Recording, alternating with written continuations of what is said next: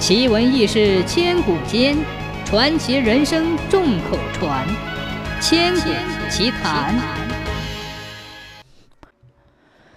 传说神农时代，西方恩国有古种，神农张榜布告天下：谁能去恩国取得古种回来，愿将亲生女儿佳嫁公主许配给他。佳嫁公主是神农七个女儿中最美丽的一个。鸟儿见了翅膀软，兽儿见了腿无力，比花花褪色，赛月月无光。谁不想同他成亲？谁不要同他成双？只因西方恩国太远，去了就回不来了。即使回得来，也是七老八十的人了，哪里还能配得到公主佳嫁？所以无人来接皇榜，神农也是很失望。恰好这时，有只黄狗喊着榜文进宫来。神农一看，原来是宫中的御狗羿落。神农问道：“你能去恩国取古种回来吗？”羿落点头摇尾，表示能去。神农微笑着说：“那好吧，明天启程。”第二天天一亮，羿落就出发了。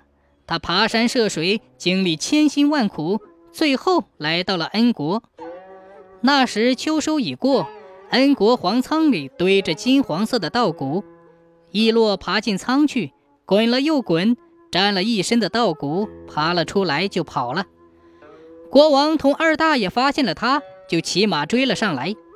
国王的马跑得比较快，羿落眼看就要被抓住了，他猛地回头一蹦，跳上马去，一口将国王咬死了。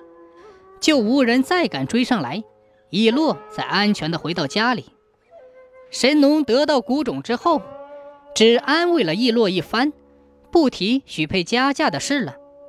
他见羿落不乐，就问：“你取谷种回来，功劳很大，将你永远养在宫里好吗？”羿落站着不动，头也不点，尾也不摇。神农又问：“我封你做少公好吗？”羿落站着不动，头也不点，尾也不摇。神农再问：“我选宫中最美的姑娘配你好吗？”羿落还是站着不动，头也不点，尾巴也不摇。神农大怒，要杀了羿落。老公在一旁奏道：“太公息怒，不可杀羿落。你张过皇榜，布告天下，有话在先。失信于羿落，便失信于天下。”何以服人呢？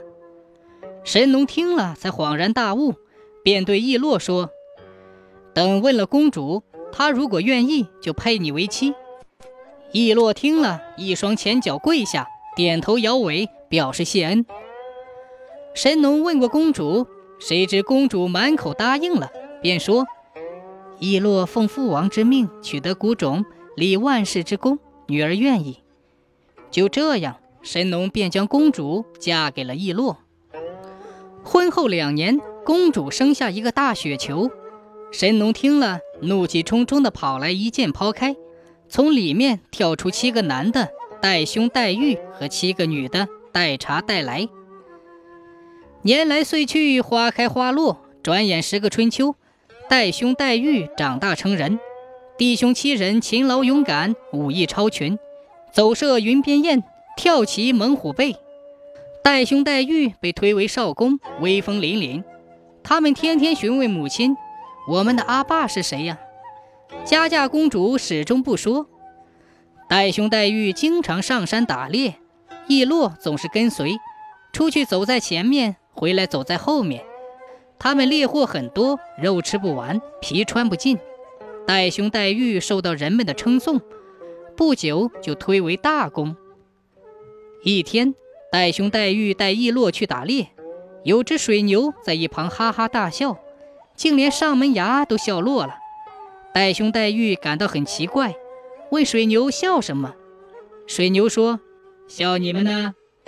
笑我们做什么？笑你们不认识自己的老子。”戴兄戴玉惊奇地问：“我们家老子是哪个呀？”水牛指指羿洛说。他不就是你们的老子吗？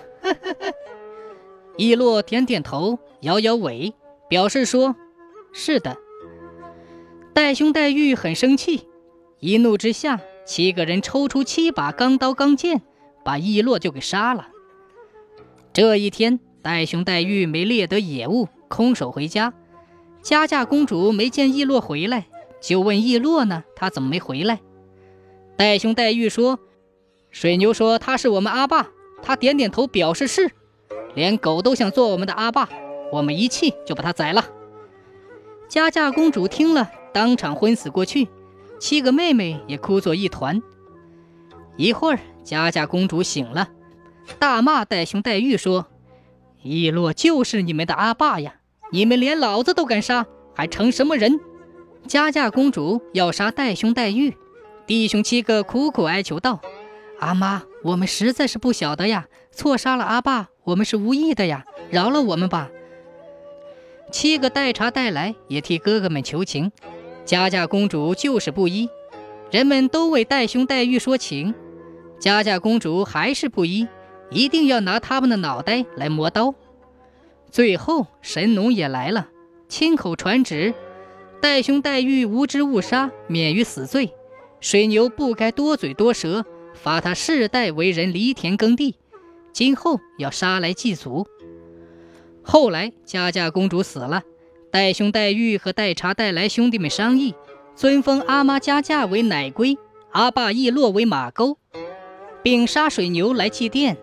苗语中奶龟马沟就是神母狗父，以后戴兄戴玉都要杀水牛祭奠一次奶龟马沟。从此，这个祭祀活动就代代传了下来，成为了风俗。